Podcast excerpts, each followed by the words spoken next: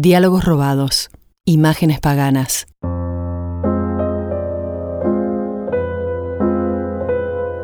Hay una contraofensiva contra el amor romántico. Esto convierte el archivo de cartas de amor en una especie de, de recuento subversivo. Eh, parece que las dos amigas somos fieles todavía al sujeto de Bartes de Fragmento de un discurso amoroso, ¿no? que es alguien incooptable por el capitalismo y una piltrafa humana de instancia. ¿no? Sí, yo me sabía algunos fragmentos de memoria de fragmentos de un discurso amoroso. El de los celos, por ejemplo, yo que fui muy celosa. Seguro. Ya te voy a pescar después con un texto que no es un texto, es una grabación que te hice hace años donde las dos celosas conversábamos sobre los celos. No. Pero me parece que no terminaríamos nunca y el tema de cartas de amor pasaría a un segundo plano. Claro. Cartas de amor y celos.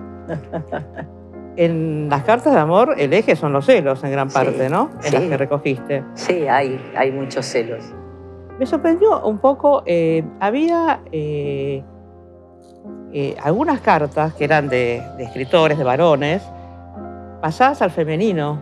Lo que hicimos fue eh, cambiar en, en algunos momentos el sujeto, digamos. El sujeto era quien está recibiendo la carta. Por ejemplo, en las Ah. cartas de Joyce a Nora, este, ha- hay un par de cartas, Sí. si no recuerdo mal, que es Nora, que está eh, leyendo, eh, pensando ¿no? en, en esa carta. Entonces es quien la recibe, no quien la envía, ¿no? Mucho sexo, ¿no? Mucho Ya- ya sexo y rock and roll. las cartas de Joyce a Nora, pero es impresionante. No recordaba que la llamaba, que la llamara eh, de- eh, cogedora, eh, Sí. que pensara que, bueno, que cogieron por atrás. Digo, oh, Joyce, ¿viste? Demasiado. Sí, sí. Eh, la, la obscenidad desatada, la obscenidad ¿no? desatada. Eh, y aparte de muy descriptiva y muy, muy, este, aunque no sabemos si se refería a escenas reales, yo creo que se iba en palabras un poco, ¿no? Había algo masturbatorio. Sí, yo creo que se refería a- también a escenas reales. También en las cartas de Joyce a Nora hay muchos pedidos que él le hace. La próxima vez que nos veamos quiero que te pongas esto y que te... te- na- y, ¿no? Hay, hay algo ahí de, de, de- ese... Claro, libertino dictando la, la puesta en escena un poco. Exactamente. Me sorprendió que Trotsky hablara de los calzones de Frida, ¿no? ¿Eh? Eso es impresionante. El registro ese de, de Trotsky es maravilloso. El la carta de Trotsky a Frida Kahlo a mí me parece extraordinaria, en el sentido Sí. de la audacia, en cómo la nombra, en cómo habla de su sexo, de sus pelos, de sus olores. El pelo del pubis como lo más mexicano. Sí, Buenísimo. fantástico. Y que no se bañara, que viniera sucia al encuentro, ¿no? Este, y una pasión además, bueno, digna de Trotsky, claro. Eh, las, hay cartas políticas Sí. que vos te- tuviste ahí un criterio que es meterlas dentro de las cartas. No son exactamente cartas de amor. Son de odio. Eh, de odio o de aval, como la de Evita Perón, ¿no? O de Sí. Perón a Evita, eh, que, que De marca a como son estratégicas. eh, y en el medio está el mensaje amoroso. Y la de Salvador Onrubia a Uriburu. Esa es de odio, Esa sí esa es de odio, odio. ¿no? Pero también es profundamente política, ¿no? Bueno, pensemos, ¿no? Que el odio, bueno, dicen que antecede al amor, incluso su sentimiento pre-revolucionario, eh, y que incluyeras también la carta de Bolsheviki, Mm. que es una carta de amor. Sí, profundamente amorosa. Hay algo de, me parece, sobre todo cuando son escritores, ¿no? Que de una autonomía de la carta como escritura, eh, un poco por fuera de, De su de la referencia al otro, ¿no? Como hay un engolesamiento con el propio estilo. Es como si te olvidaras de, del objeto amoroso y empezaras a, a escribir fuera de, de todo, justamente de, de toda relación con lo real, ¿no? Claro. Eh, grandes metáforas, eh, muy bien escritas. sí. eh, pero los celos están presentes este, y el reproche, ¿no? Hay pocas elegías, hay mucha, mucha bronca en general, o mucha Y hay llamada al mucha orden. bronca en general. La de Balzac a su, a su amante, ¿no? Sí. Planteándole que, no sé, que tiene celos de los perros, hasta de una pipa. También metés la amistad, ¿no? Como, No Sí. sé si como puesta al amor, son cartas Claro. más calmas, más Sí, por ejemplo, la de. Cortázar a, a Alejandra Pizarnik, que nunca le llegó, digamos, Alejandra se mata antes. Ah, no sabía Esa eso. es una carta que nunca le llegó a Alejandra. Es una carta maravillosa, Es una justamente carta le extraordinaria. recuerda la otra parte de Alejandra a Alejandra, que no es la sombría, ¿no? Ujú, Es una, una verdadera carta de amigo. Exactamente. Y también es muy conmovedora la de María Calas a, a Pasolini, A Pasolini, esas también son de ami- amor de amigos. porque, porque- le estaba diciendo, bueno, viste, del dolor por Ninetto, creo que era, era el amante Sí, que lo tenía loco a Pasolini, y, claro. y ella le dice, bueno, el, el sufrimiento dura unos- un, poco tiempo, después remite y un poco le está diciendo, eh, venía a mí, ¿no? Venía a la, Sí. a la- a la amiga. Y aparte Y María Calas. Era María Calas y además le decía, yo sé porque te lo digo, ¿no? O sea, Claro. tenía, este, tenía mucha experiencia, ¿no? En ese, en ese dolor del amor, ¿no? El criterio, como, ¿qué dejaron afuera? Eh, o no dejaron afuera, Di- diría que faltan, bueno, seguro que faltan Siempre cartas. faltan. Creo que arman como un- una especie de paisaje, digamos, ¿no? De distintas, distintas relaciones. También la carta al padre, tomada de la carta al padre de Kafka. Sí, en general creo que las actuaciones fueron muy buenas. Hay gente que, que tiene ya formación, que ha hecho mucho teatro independ- independiente, que tienen, este, que tienen digamos, la, la posición que, tiene, eh, que tenemos los que hacemos teatro independiente, que es siempre una posición de resistencia, ¿no? Este, y eso creo que, que funcionó, que nos sostuvo, este, que realmente, bueno, pasaban cosas, eh, no solamente problemas tecnológicos, pasaban cosas que se le enfermaba a alguien eh, o se le moría a alguien, eh, o sea, digo, digo, en el medio, ¿no? De, de- de COVID, digo, había... Claro. eh, La presencia de la pandemia era muy fuerte, muy poderosa también, ¿no? Y también creo que era, digamos, como también algo contra la muerte, ¿no? Opusiste el amor que es como la muerte, digamos, el amor Bueno. pasión. Pero bueno, eh, es una Sí. sublimación. ¿Sabes que me impresionó también? Las, hay subterráneamente como teorías sobre la, la sublimación, por así decirlo, por poner una palabra pomposa, ¿no? Porque Chopin directamente le reprocha a su amante que debido al, al goce que siente con ella y al esperma que esparce directamente, eso lo hace producir menos, mientras que Mozart tiene, no sé, como miles de sonatas nuevas, porque él, él más o menos da a entender que no tiene sexo, Mozart, ¿no? Es decir, Ya. es muy gracioso eso. Al mismo tiempo, bueno, Sí, en- también en es la vida envidia, podés- seguramente. ¿Cómo? También debe ser envidia de Chopin a No, Mozart. no, seguro. O sea, pero por supuesto tenés que culpar a alguien. claro. ¿Y a quién, a quién mejor que al amante? Eh, pero eh, en la vida, ¿viste? Me parece que podés ver lo contrario, que a veces el amor-pasión, con eso que parece que te saca de todo, ¿no? También te hace producir. Sí. Eh, perdón por usar un verbo tan, tan capitalista. eh, podemos decir mejor escribir, pintar, etcétera. Porque pienso en Simón de Crear. Beauvoir, crear, crear, que es una palabra más alta. Simón de Beauvoir, cuando escribe El segundo sexo, estaba absolutamente en el momento de mayor desesperación por Nelson Agrin. O sea, estaba enamorada, devastada y abandonada. Y se manda ese libro, ¿no? O sea, no le impide pensar esa, esa rumia interna que tenía, según relata sus autobiografías. Sí. Eh, o sea que ahí tenemos, podemos elaborar una teoría para revertir esto de contra el amor romántico como la, digamos, la, la pesadilla de las mujeres, sobre todo. Eh, te voy a leer algo Bueno. que, que me dijiste hace años. Soy muy celosa. Siempre me enamoro del maestro, del ideal del yo o de la función capanga. Y ser la amante de un hombre que es Dios es como tener un Dios aparte. Durante muchos años ese hombre era un hombre casado. Creo que eso empezó en mi infancia. Mis dos padres, grandes seductores, me hacían escenas de celos y yo oscilaba entre mi madre y mi padre. Ahí debo de haber quedado pegada a eso de estar con una pareja. Y el dios aparte siempre estaba casado con una diosa, mientras yo siempre me siento como una chica con primaria incompleta. He sufrido de celos terribles. Recuerdo una vez en París. A él lo llamó su esposa al cuarto de hotel. Yo discretamente me escondí en el baño, abrí al máximo las canillas para no escuchar la conversación y me metí en el agua. Y sin darme cuenta empecé a arañarme el cuerpo, como si quisiera pelarme viva, y así me sentía. Él me proponía de algún modo que las esposas pasaran y que yo no. Pero en un momento se separó de su esposa y se casó con otra. Entonces yo sentí que pasaba a ser la otra de la otra. No soy ni la otra. Lindo eslogan, ¿no? Hasta que me encontré un Dios que estaba separándose y dejé de ser la otra para ser, luego de ocho años de análisis, ella. con eso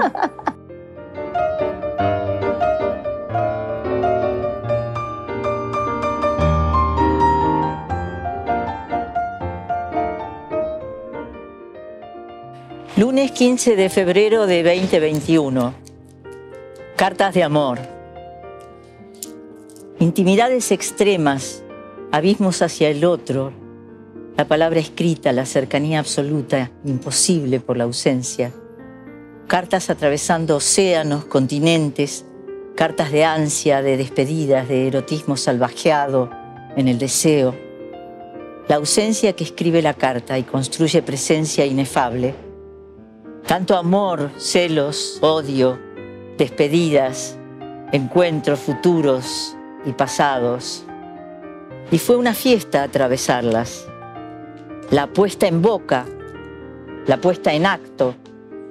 Trabajamos desde mayo a diciembre con dos talleres, unas 30 personas, devanando estas cartas.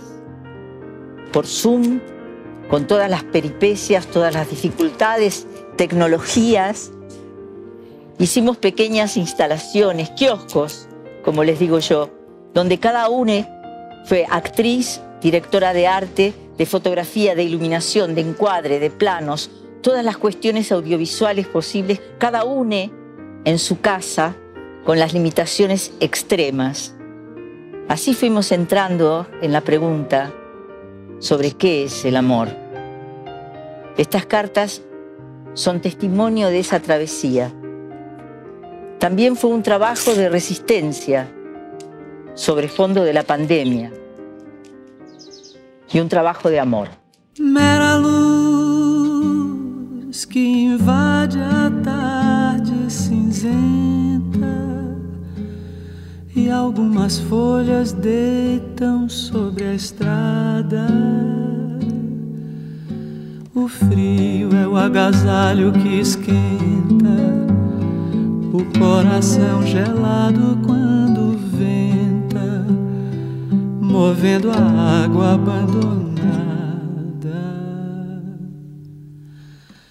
Restos de sonho sobre um novo dia, amores nos vagões, vagões nos trilhos Parece que quem parte é a ferrovia, que mesmo não te vendo te vigia, como mãe, como mãe,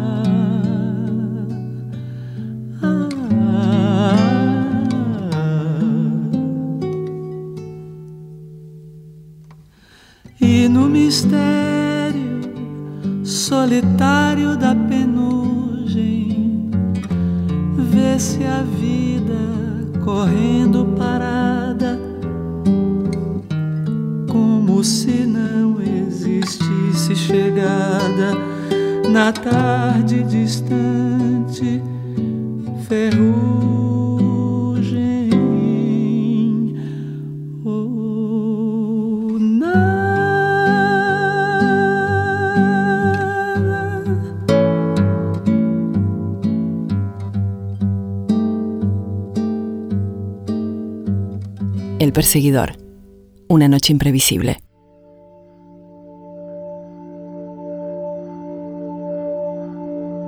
Una enamorada antes de la amputación de su pierna derecha habla y dice, No me aterra el dolor y lo sabes. Es casi una condición inmanente de mi ser. Pero sí te confieso que sufrí, y sufrí mucho. La ves todas las veces que me metiste los cuernos, no solo con mi hermana, sino con otras tantas mujeres. ¿Cómo cayeron en tus enredos?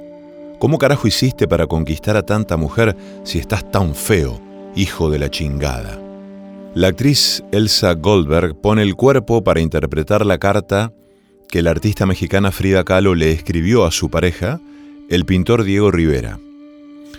Cartas de Amor es una iniciativa de la actriz y directora Cristina Vanegas, que trabajó el registro audiovisual de una serie de cartas de escritores, artistas y políticos del siglo XX junto a actores y actrices con el propósito de responder una de las grandes preguntas, ¿qué es el amor? En la introducción del ciclo, la directora del Museo del Libro y de la Lengua, María Moreno, dialoga con Cristina Vanegas y advierte que hay una contraofensiva contra el amor romántico que convierte a la propuesta de cartas de amor en una especie de recuento subversivo. Las cartas arman una especie de paisaje de distintas relaciones. Hay cartas de amor que incluyen el amor entre amigos como Julio Cortázar con Alejandra Pizarnik, o el amor de un padre, Rodolfo Walsh, a su hija María Victoria, pero también varios textos están atravesados por el odio, además de los celos y reproches, yo no tengo siquiera ni el pelo que dejas en el peine caído, nada tengo de ti, fuera de una promesa que palpita en el aire, le escribe Violeta Parra al antropólogo suizo Gilbert Fabré en 1961. Entre las cartas están las que le envió Juan Domingo Perón a Eva Duarte el 14 de octubre de 1945, la carta de Federico García Lorca a Eduardo Rodríguez Valdivieso del 8 de abril de 1933, donde le dice en un momento, no quiero dejar de contestarte hoy mismo y ahora que llego de una comida que me han dado para celebrar el éxito de mi obra Amor de Don Perlimplín, te escribo con lápiz.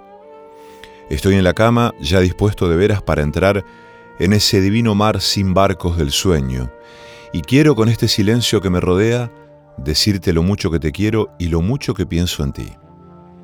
En otra carta, Chopin le reprocha a su amante que debido al goce que siente con ella y el esperma que esparce, produce menos. Mientras que Mozart produce mil sonatas más que él y por lo que da a entender Chopin es porque no tiene sexo. Si hay que culpar a alguien que mejor que el amante. A veces el amor, pasión, hace producir, escribir, pintar. Simón de Beauvoir, cuando escribe El segundo sexo, estaba en el momento de mayor desesperación con Nelson Algren, o sea, estaba enamorada, devastada y abandonada, y publica ese libro. Pero el material que nos ocupa ahora tiene que ver con un intercambio entre Alejandra Pizarnik y Julio Cortázar, tiempo antes de que Alejandra Pizarnik se quitara la vida. En una carta de Julio Cortázar a Ana María Barrenechea, Cortázar le dice, Respondo a tu pregunta, querida amiga suya y estudiosa de su obra, en una carta fechada en París el 30 de marzo de 1982. Alejandra nunca tuvo nada que ver con el personaje de la maga. La estrecha relación de amistad entre los autores fue envidiable, las palabras más bellas se cruzaron entre ellos y esta es una de las cartas de Alejandra Pizarnik a Julio Cortázar. Julio, fui tan abajo, pero no hay fondo. Julio, creo que no tolero más las perras palabras, la locura, la muerte. Nadie no escribe Don Quijote tampoco. Julio, odio a Artaud. Mentira porque no quisiera entender tan sospechosamente bien sus posibilidades de la imposibilidad. Me excedí, supongo, y he perdido. Viejo amigo de tu vieja Alejandra que tiene miedo de todo, salvo, ahora, oh Julio, de la locura y de la muerte. Hace dos meses que estoy en el hospital, excesos y luego intento de suicidio que fracasó. Postdata. En el hospital aprendo a convivir con los últimos desechos mi mejor amiga es una sirvienta de 18 años que mató a su hijo, Alejandra. Have you ever had the feeling that the world's gone and left you behind? Have you ever had the feeling that you're that close to losing your mind? You look around each corner, hoping that she's there. You try to play it cool, perhaps, pretend that you don't care. But it doesn't do a bit of good. You got to seek till you find, you'll never unwind. Try to think that love's not around. Still, it's uncomfortably near. My old heart ain't gaining no ground because my angel eyes ain't here.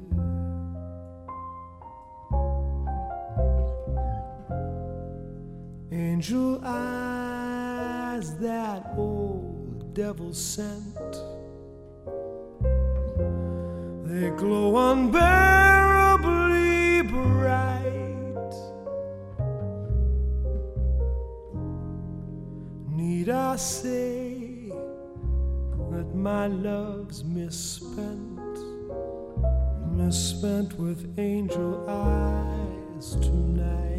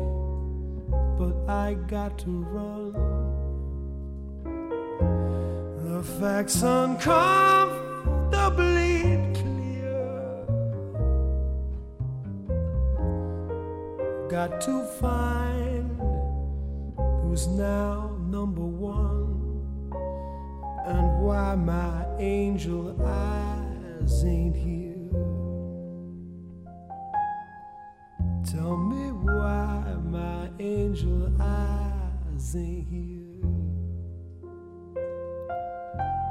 Ask it why my angel eyes ain't here. Excuse me while I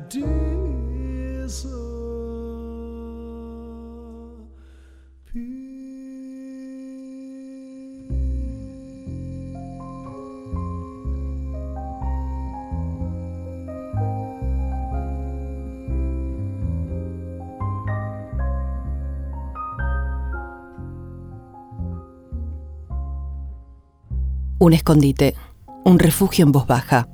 El perseguidor.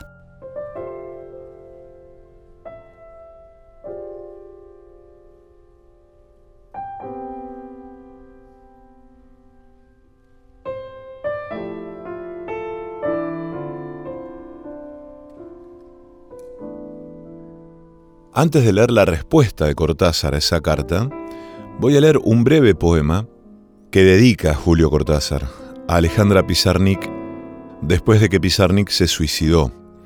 Le dice en el poema, Alejandra, puesto que Hades no existe, seguramente estás allá, último hotel, último sueño, pasajera obstinada de la ausencia, sin equipajes ni papeles, dando por óvulo un cuaderno o un lápiz de color. Acéptalos, barquero, nadie pagó más caro el ingreso a los grandes transparentes, al jardín donde Alicia la esperaba. Pero esta es la carta de respuesta de Julio Cortázar a Alejandra Pizarnik. París, 9 de septiembre de 1971. Mi querida, tu carta de julio me llega en septiembre, espero que entre tanto estés ya de regreso en tu casa. Hemos compartido hospitales, aunque por motivos diferentes. La mía es harto banal, un accidente de auto que estuvo a punto de... Pero vos, vos, ¿te das realmente cuenta de todo lo que me escribís? Sí, desde luego te das cuenta. Y sin embargo no te acepto así. No te quiero así. Yo te quiero viva, burra. Y date cuenta que te estoy hablando del lenguaje mismo del cariño y la confianza, y todo eso, carajo, está del lado de la vida y no de la muerte. Quiero otra carta tuya, pronto, una carta tuya.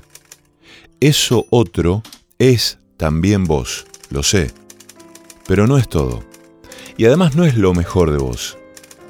Salir por esa puerta es falso en tu caso.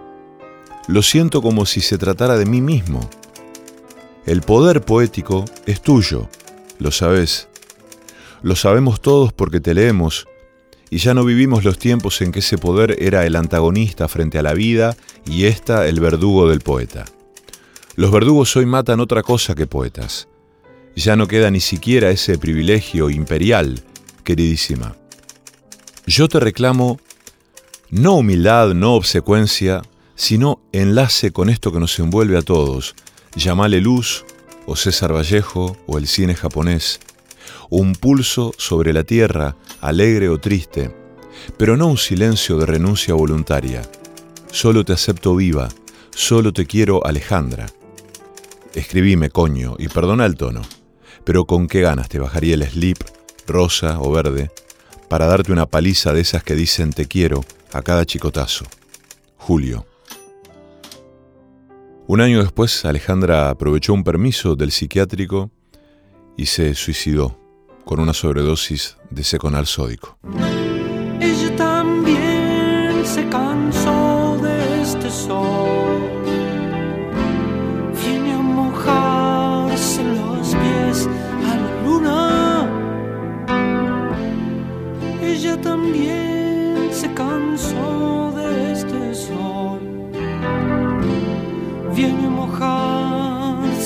Pies a la luna. Viene a mojarse los pies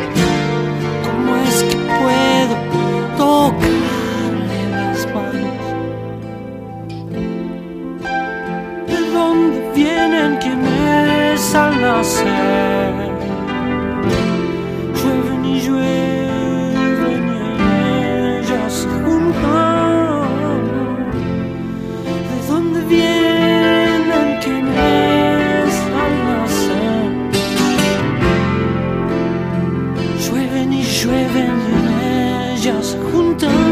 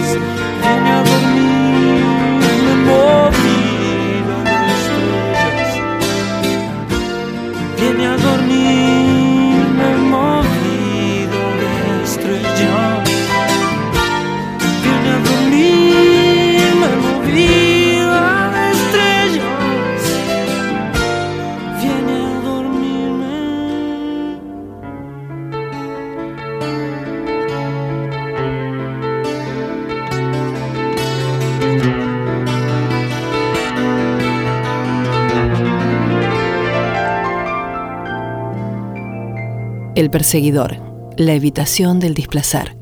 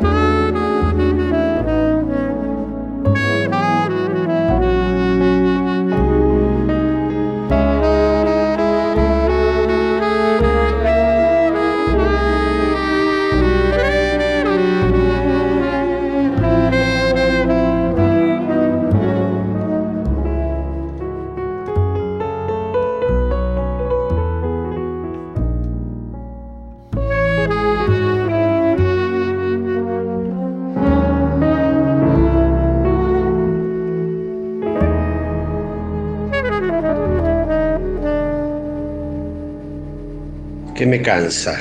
Eh, me cansa el egoísmo, la hipocresía, tanta información falsa, los ruidos, eh, la sobredimensión de, construcción de edificios en el microcentro, esa insoportable, las pantallas, me sosiegan, bueno, los afectos, eh, trabajar, una bendición, la lectura, eh, la música, poder contemplar y, salir a caminar mirando este río que tenemos.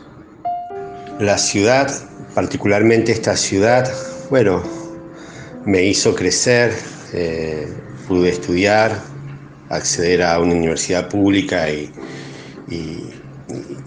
especializarme, ser un profesional, me, hizo crecer eh, culturalmente, intelectualmente, también afectivamente. Nunca me olvido de, mis raíces, que me, nací me crié en un pueblo y sigo volviendo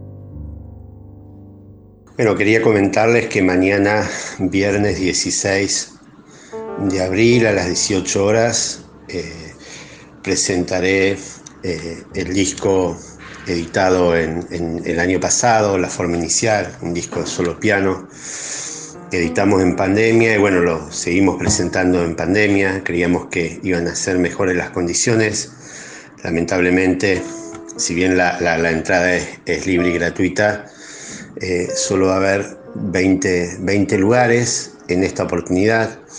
Eh, pero bueno, seguramente tendremos la, posibilidad de presentarlo más adelante cuando estemos todos vacunados y, más público pueda acceder a, escucharlo en vivo. El concierto, bueno, se, va a grabar, se va a filmar eh, y seguramente vamos a poder difundir algo de este material en los próximos días para que la gente pueda, pueda acceder y, acercarse un poquito a lo que fue la presentación.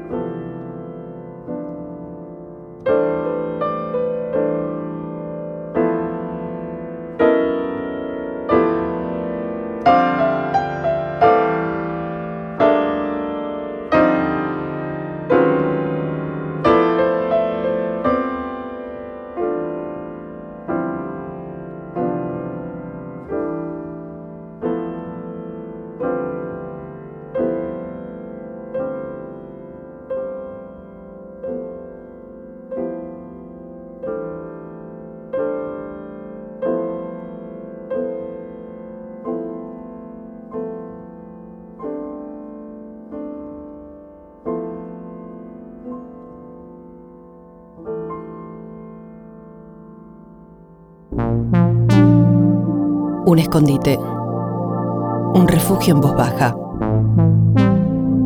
El perseguidor.